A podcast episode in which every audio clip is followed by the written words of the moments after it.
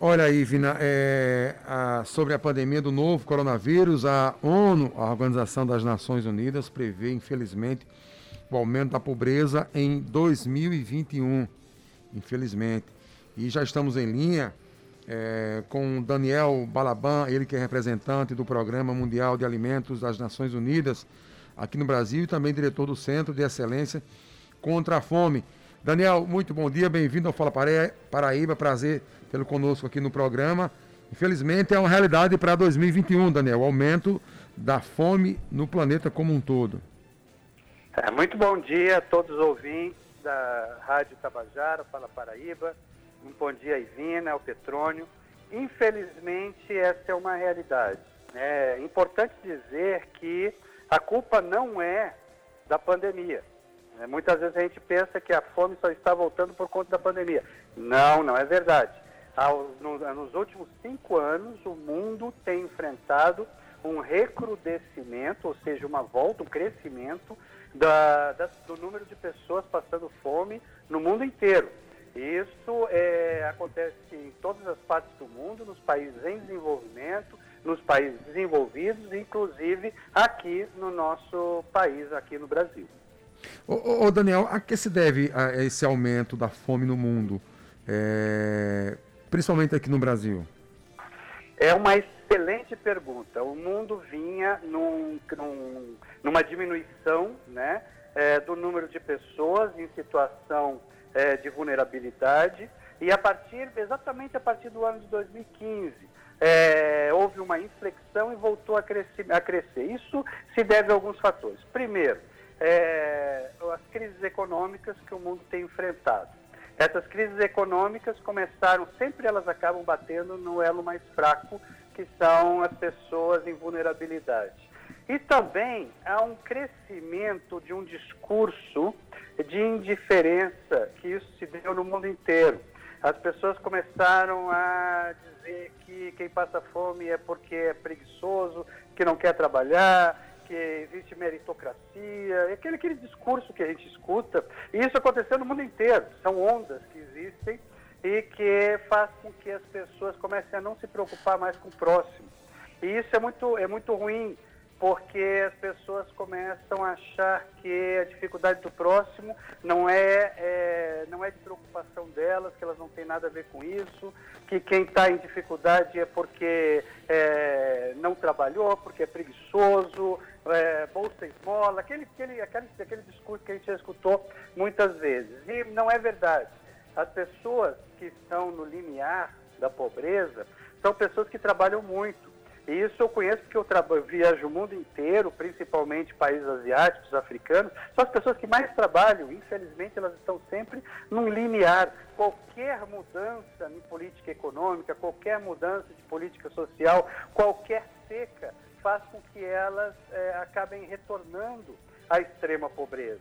E isso acontece em várias partes do mundo, inclusive no nosso, é, no nosso país. As pessoas que trabalham, que produzem alimentos, aquele pequeno agricultor familiar, é o que mais sofre é, com, com é, as quebras de safra, com diminuição de políticas sociais.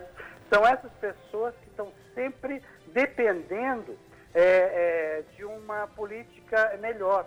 E quando essa política não vem, elas acabam é, aumentando, né, logicamente, né, é, é, esse contingente de pessoas que passam necessidade, logicamente, começam a entrar na, naquilo que a gente chama de insegurança alimentar e nutricional, ou seja, elas não têm o que comer. Né? Hoje no mundo, petróleo, nós temos 690 milhões de pessoas nessa, nessa situação.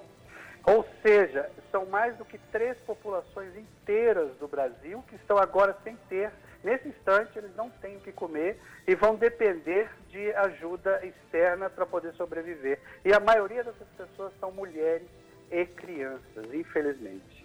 E a pandemia trouxe um agravamento dessa situação que já vinha complicada, diretor? Sim, a pandemia agravou essa situação. Ela não é a única culpada.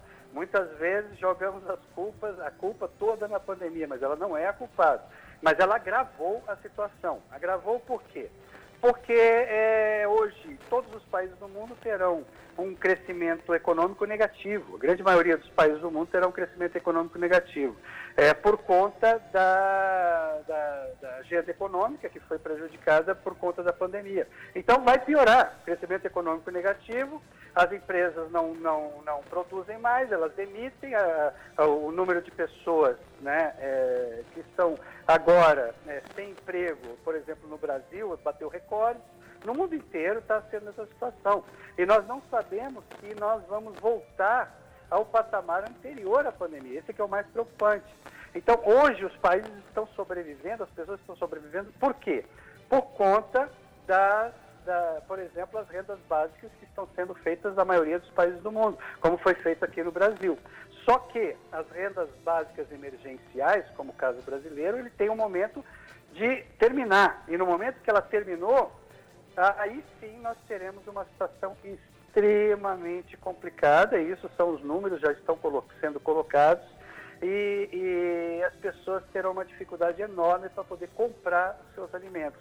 Então, eu acho que é importantíssimo que nós alertemos né, as autoridades para que se faça, se continue com algum procedimento para tentar auxiliar essa população, porque eles estão desempregados, muitos, mesmo que sejam profissionais liberais, estão também sem conseguir ter a mesma renda que tinham anteriormente, e até que a economia se normalize, vai precisar de um apoio do próprio Estado, sejam os, os governos federais, estaduais e municipais, na ajuda às suas populações. A ONU divulgou nessa semana que serão necessários cerca de 35 bilhões de dólares para conseguir ajudar a população mundial que está nessa situação de fome e com esse agravamento que, que virá no próximo ano. E aí eu queria que o senhor explicasse para nós como é feito esse trabalho do Programa Mundial de Alimentos e destacar que o, pre, o programa recebeu o Prêmio Nobel da Paz neste ano de 2020 pela, pela relevância do trabalho feito, né? É, o, o WFP, que é a sigla em inglês, World Food Program, que é Programa Mundial de Alimentos em português, é uma agência das Nações Unidas, é uma agência da ONU que, que foi criada no, ainda nos anos 60, somente para que tem como missão levar alimentos às pessoas em situação de vulnerabilidade. Então, nesse caso, é a maior agência da ONU, vocês ouvem pouco, porque não, não, não existe muita publicidade sobre isso, mas ela é maior do que todas as outras agências. E, e, está presente nos países que precisam de ajuda, que precisam que os alimentos sejam entregues, porque senão morrem. Então, só para vocês terem uma ideia, o WFP, o, né, o Programa Mundial de Alimentos, alimenta todos os dias 100 milhões de pessoas no mundo, é muito pouco, né? Como, como eu falei, são 690 milhões de pessoas que precisam de alimentos e nós alimentamos diretamente 100 milhões de pessoas é, em mais de 80 países. E se o WFP não existisse, as pessoas estariam hoje mortas, não teriam o que comer. Porque é a única agência que consegue levar alimentos em todas as regiões, não importa onde estejam. Regiões que não tenham acesso, regiões que estejam em conflitos, regiões que estejam com, com, com grupos armados, nós conseguimos fazer chegar é, alimentos em todos esses grupos. O WFP tem aviões, tem helicópteros, tem navios, tem caminhões, tem drones, é, é, todo tipo, até aqueles carros anfíbios para poder passar por, por, pelo meio da água, para conseguir fazer com que o alimento chegue nas populações que estão necessitadas. Então, nós trabalhamos com isso. O meu trabalho é ajudar os países, depois de receber os alimentos, a criarem políticas né, para que não tenham mais necessidade de, de receberem alimentos de ajuda externa. E esse é um trabalho que a gente faz todo santo dia. Com agora, com a, a pandemia, como eu disse, né, o problema já era difícil, agora ele está se agravando muito mais. Então, e o WFP ele depende de apoio externo, ele depende de ajuda de outros, não tem um orçamento definido. Então, nós vivemos de ajuda de pessoas, ajuda de países que, que apoiam o, o WFP. Por exemplo, aqui no Brasil, se vocês forem na, na nossa página, é WFP org.br vocês saberão como apoiar, não somente com, com, com recursos financeiros, mas também com ajuda, com, com apoio, né, com ajuda nas, nas redes sociais. Nossa rede social, arroba WFP Brasil, com S, as pessoas podem acompanhar tudo que nós estamos fazendo, todos os trabalhos, podem ver, inclusive, que lá tem muitos vídeos esclarecendo e mostrando as populações vulneráveis do mundo todo que nós fazemos chegar aos alimentos. Então, por isso que o, o Nobel foi importante, porque deu luz é, desse trabalho, que é um trabalho muito difícil, que é um trabalho que nós não, nós não temos nem muita verba para mostrar, então nós, nós, todo o dinheiro que a gente arrecada é para alimentar as pessoas. Então, é, é, muitas pessoas nem conhecem, nem sabiam que existia. Então, foi muito bom que o, w, que o, que o Nobel é, tenha é, dado esse prêmio à nossa, à nossa agência para que mostre que um trabalho que é muito importante, que se não fosse ele, milhões de pessoas estariam morrendo nesse exato momento de fome no mundo, que é uma vergonha para todos nós. Ô Daniel, voltando aqui um pouquinho para, para o Brasil, é, foi anunciado hoje que o PIB do nosso país, nesse último trimestre, cresceu 7,7%. E o governo federal, por conta disso, diz que esses números eles já estão pavimentando é, o fim de auxílios para 2021. É, o fim do auxílio em 2021, caso seja confirmado é, pelo governo, né, que a gente não pode dar muito crédito, porque o governo ora diz uma coisa, ora desmente o que ele mesmo diz, é, mas levando em consideração o que ele está afirmando, que 21 não teremos auxílio emergencial, é sinônimo de crescimento de fome no Brasil, Daniel? Petróleo, é uma coisa importantíssima. A gente tem que sempre levar a matemática em conta, né? Esse crescimento foi em relação ao trimestre anterior. Se no trimestre anterior nós tivemos um decréscimo muito, muito maior, né? Então o crescimento ainda mostra o Brasil ainda vai fechar o ano com crescimento negativo, né? Do PIB. E todas as estatísticas apontam, não somente o Brasil, como todos os demais países da região, né? Por conta da, da, da pandemia. Então, o que, que significa isso? E o crescimento do PIB não significa que a nossa distribuição de renda esteja é, é, balanceada. O Brasil tem uma das piores distribuições de renda do mundo. É, o Brasil é um dos países mais desiguais do mundo. O que, que significa isso? É a diferença, para que nossos ouvintes entendam, é a diferença entre o que os mais ricos têm da riqueza e os mais pobres. Hoje, no Brasil, né? São números, não, tô, não, é, não é. Tudo isso está em qualquer estatística que qualquer pessoa pode procurar e na internet vai ver né, dados estatísticos, dados é, é, que estão, que estão é, publicados, científicos. Né? Então, hoje, o Brasil, por exemplo, 10 famílias têm metade da riqueza do país. É a mesma, a mesma riqueza que 110 milhões de pessoas. 10 famílias, 110 milhões de pessoas. Então vocês vejam que isso é muito ruim para o país. É, por quê? Porque ele concentra a renda nas mãos de pouquíssimos, enquanto que a grande maioria não tem essa renda. Então, o que, que significa isso? Hoje nós temos no Brasil um contingente que está recebendo a, esse, o, a renda básica emergencial de 70 milhões de pessoas. É um terço da população, é metade da população ativa que precisam desse recurso. Agora você, Petrônio, então você sabe, vocês vivem na Paraíba, você sabe como é que é a situação. Imagina agora, conversar com a pessoa, se ele parar de receber agora né, esse recurso para o ano que vem, de onde que ele vai tirar? Ele não conseguiu voltar com o negócio dele, ou ele foi desempregado, ou ele está ou ele tá com o seu, o seu pequeno negócio é, sem, sem, sem demanda, por conta das pessoas não estão andando todo mundo na rua. Né? Então você vende menos. Então, nós estamos passando por uma situação emergencial. Todos os países do mundo estão preocupados em atender, nesse momento, as populações. Então, isso é um apelo que nós fazemos a todos os governos, a todas as populações do mundo. No governo existe para cuidar da população, não existe outra função de governos, cuidar do povo, cuidar da população do país cuidar das melhorias para que a população sobreviva bem. Então, nós temos que pensar primeiro na saúde né, e na sobrevivência das, das pessoas. Então, esse é um apelo que eu digo, e a gente fala isso para todos os países do mundo. Pensemos agora, não em equilíbrio fiscal, que é muito importante, mas pensemos agora em salvar vidas. Porque se, se nós não salvarmos essas vidas, né, é, vai ser terrível para o país. O crescimento das pessoas passando fome e o Brasil está crescendo muito. Hoje nós já temos, o IBGE divulgou, já ainda antes da pandemia, 15 milhões, 15,3 milhões de pessoas que estão nessa situação de fome no Brasil. Isso significa mais, eh, praticamente quatro populações, porque as pessoas, quatro populações inteiras da Paraíba, passando fome. E então, como... não, isso tudo são números que estão dados. Então, se nós temos essa situação, nós temos que pensar primeiro em ajudar essas pessoas. Eu sempre digo o seguinte: quando uma pessoa está em vulnerabilidade, é como se ela estivesse dentro de um buraco de 3, 4 metros, ela não sai sozinha. Ela só sai de lá se nós chegarmos, mandarmos uma corda ou esticarmos o nosso braço para ajudarmos elas a saírem. Depois que ela sair do buraco, aí sim ela vai ter condições de cuidar da vida dela. Agora, se ela só pensa agora, não tem o que comer, ela só vai pensar, preciso conseguir comida. Ela não vai pensar no seu filho, não vai, não vai pensar em mais nada. Ela vai pensar em conseguir comida para si e para sua família.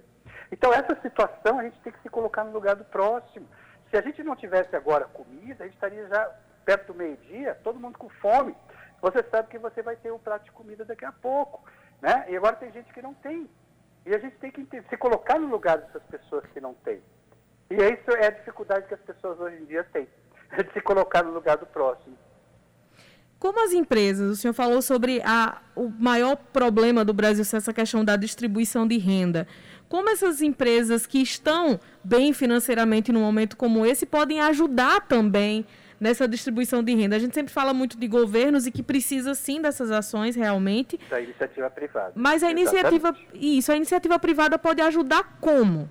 Num caso é uma desse? excelente pergunta. Hoje, por exemplo, a grande maioria das empresas, empresas brasileiras também não estão naquela situação tão confortável.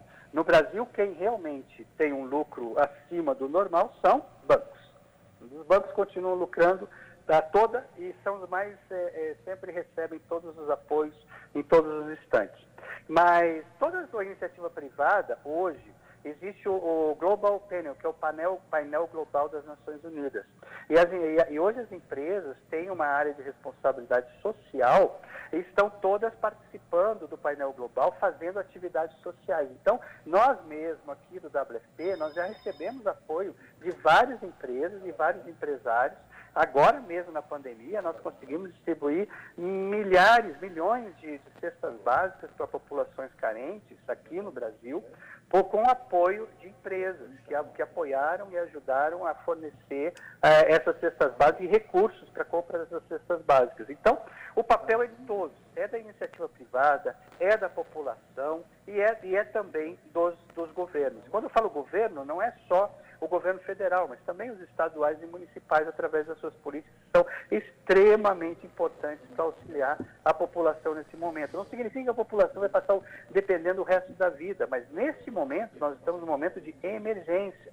Então, nesse momento de emergência, o mundo inteiro, os Estados Unidos estão fazendo renda básica, os países que são mais conservadores estão fazendo renda básica, a Europa está fazendo.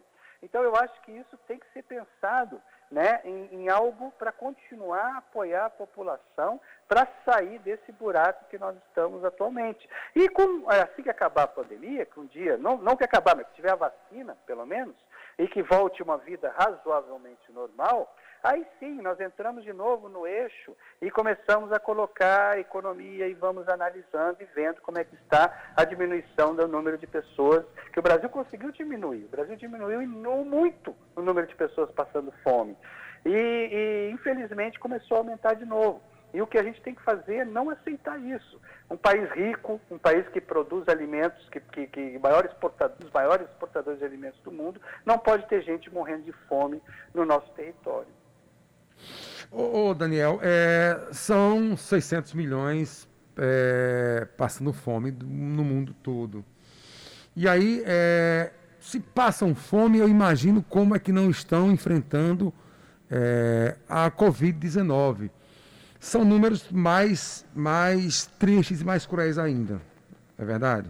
É verdade, é verdade. Porque muitas vezes essas populações elas estão em regiões é, que tem poucas estatísticas, né? Então, muitas vezes, os os números da Covid são subestimados. Logicamente, nós devemos ter muito mais pessoas infectadas e muito mais pessoas que morreram por conta da doença, porque tem várias partes do mundo no qual a estatística não é tão organizada como aqui no Brasil, como os países mais desenvolvidos.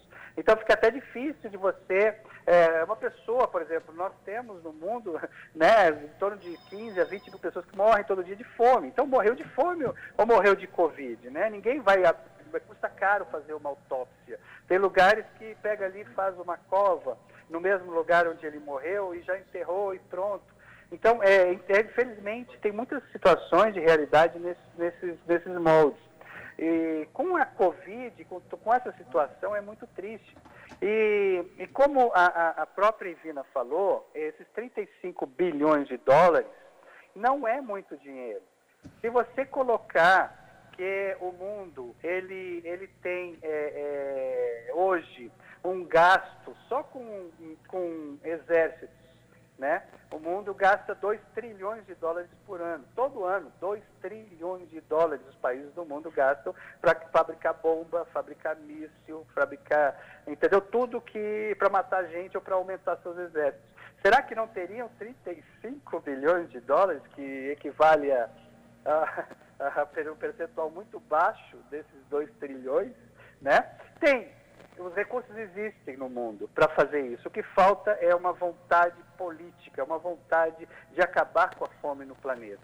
Se nós hoje decidíssemos no mundo, vamos acabar com a fome no planeta, vamos sentar países, o que, que vocês podem ajudar, quais são as empresas, quais são os países, o que, que pode, quanto que cada um pode dar, acabaria com a fome no, no mundo. O problema todo é que é, falta interesse fazer isso. O dia que tiver interesse, faz. Quando o mundo se uniu para fazer uma vacina, é que nunca teve vacina com menos de 4, 5 anos, o mundo vai conseguir. Está aí, já, as vacinas já estão praticamente prontas, com menos de um ano. Ou seja, tudo que o mundo decide fazer com vontade, eles fazem. Né? O problema é ter a vontade de acabar com a fome no planeta. Infelizmente, eles ainda não têm essa vontade. No trabalho que o senhor desenvolve, que é um trabalho realmente muito, muito pesado de trabalhar com, com tudo isso e com esses números que, que deixam a gente com peso no coração só de, de ouvir o senhor falando desse número tão alto. É, há uma perspectiva de uma mudança dessa visão mundial de governos, de grandes empresas, para investir mais nessa questão de alimentação e na redução dessa pobreza extrema nos próximos anos? Evina, você fez uma pergunta fantástica. É, agora, nesse momento, já está sendo debatido. É, existe aquele famoso Fórum Econômico Mundial lá de Davos, que os grandes né, empresas, os grandes donos, a gente chama dos donos do mundo, né? Ah, todo mundo se reúne lá para discutir os novos caminhos. E hoje, por incrível que pareça, eles já estão discutindo é, todas as questões que eu falei. A, a erradicação da fome no planeta, como fazer para acabar com as diferenças é, sociais tão grandes que a gente tem. Ninguém quer que os ricos fiquem menos ricos. E mesmo que eles doem é, metade das suas riquezas, eles continuarão bilionários. Esses bilionários que a gente está falando. Né? Então, não, ninguém perde dinheiro. O que a gente fala em centralizar e desconcentrar a renda é algo que o mundo precisa. O mundo não tem mais como, como condição de continuar da forma como está. E também eu indicaria para as pessoas que, que, que, gostam desse tema, além de procurar dentro do Fórum Econômico Mundial, vocês vão ver lá que eles já estão discutindo, eles chamam de The Great Reset, que é o grande reinício né? que é uma nova forma de, de, de, de, tratar a economia no mundo. Nós também temos um, o nosso querido Papa Francisco, que ele lançou né, a Economia de Francisco, que é, um, é, uma, é uma iniciativa no qual ele congrega economistas do mundo inteiro, dos maiores ganhadores de Nobel, a pensar uma economia mais justa para o mundo. E lá ele também coloca como um dos pontos fundamentais a erradicação da fome no mundo. Quem quiser pode olhar também no Google. Economia de Francisco, vocês podem acompanhar lá os pontos que ele lidera esse processo, né? E ele está à frente também, pouca gente fala, mas ele, ele abriu essa iniciativa, que é uma iniciativa muito bonita. Então eu acho que agora é o momento. O mundo não tem condições de continuar da forma como está. destruindo o planeta, destruindo o meio ambiente, concentrando renda, aumentando o número de pessoas passando fome. Se a gente continuar nesse passo, o mundo não tem mais 10 anos de vida. É, a gente fala isso, parece, ninguém acredita, mas é verdade. O mundo não resiste da forma como está, com esse tipo de economia que, que aí está. Dá para fazer uma economia mais solidária, dá para fazer uma economia é, que, que consiga desconcentrar renda, porque hoje no mundo não adianta, o mundo é desse jeito também. 1% tem quase 90% da riqueza do mundo, 1% da população. E isso são números científicos, está dado, né? não é invenção. Então, como é que você vai continuar um mundo no qual é, 7,9 bilhões de pessoas, né? Você pega é, mais de 7 bilhões em situação que estão lutando no dia a dia e uma, e uma quantia muito pequena que consegue ter uma vida confortável, né? E, e de consumo. Então, a gente tem que pensar nisso. Não dá mais para continuar da forma como está. E isso é um apelo que vai estar sendo feito no mundo e vai ser feito aqui também no Brasil. Não tem como a gente fugir desse debate. Queremos agradecer muitíssimo a sua participação conosco aqui no Fala Paraíba e desejar um bom trabalho, a continuidade desse trabalho tão importante que a ONU faz, que o centro vem fazendo, o Centro de Excelência vem fazendo aqui no Brasil e que faz no mundo inteiro. Muito obrigada e boa tarde. Boa tarde, Divina. Boa tarde, Petrônio. Só para, vou repetir, quem quiser nos acompanhar e nos ajudar, wfp.org.br ou arroba wfpbrasil, com S, para nos acompanhar nas mídias sociais. Conto com toda a participação de vocês e dos ouvintes da Paraíba. Muito obrigado. A gente que agradece. 11 horas e 59 minutos, conversamos com Daniel Balaban que é representante do Programa Mundial de Alimentos das Nações Unidas, o WFP, aqui no Brasil, e diretor do Centro de Excelência contra a Fome. Lembrando que esse Programa Mundial de Alimentos ganhou o Prêmio Nobel da Paz nesse ano de 2020 e a perspectiva é de aumentar o número de pessoas passando fome no mundo inteiro a partir do próximo ano, com agravamento por conta da pandemia.